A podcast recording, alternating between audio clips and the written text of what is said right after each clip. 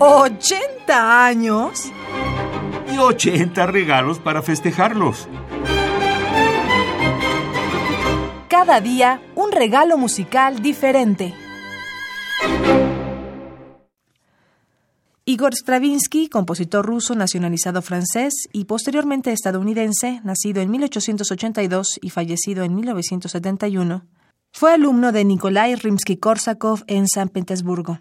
Sergei Diaghilev le dio la oportunidad de darse a conocer al encargarle una partitura para ser estrenada por su compañía, los ballets rusos, en su temporada parisiense. El resultado fue El pájaro de fuego, obra en la que se advierte una profunda influencia de su maestro en su concepción general, pese a lo cual apunta ya algunos de los rasgos que definirán el estilo posterior de Stravinsky, como su agudo sentido del ritmo y el color instrumental.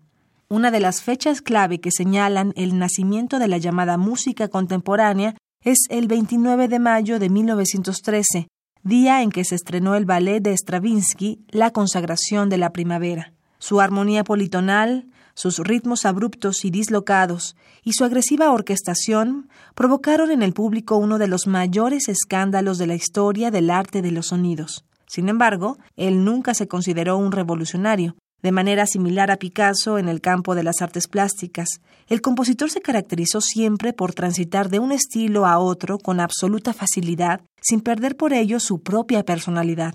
El ruso, el neoclásico y el dodecafónico son, a grandes rasgos, los tres periodos en los que puede dividirse la carrera compositiva de este maestro, uno de los referentes incuestionables de la música del siglo XX. A continuación escucharemos de Igor Stravinsky, compositor ruso-francés estadounidense, nacido en 1882, fallecido en 1971, selecciones de las partes primera y segunda de La consagración de la primavera del año 1913. Interpreta la Orquesta Filarmónica de Nueva York, dirigida por Subin Mehta.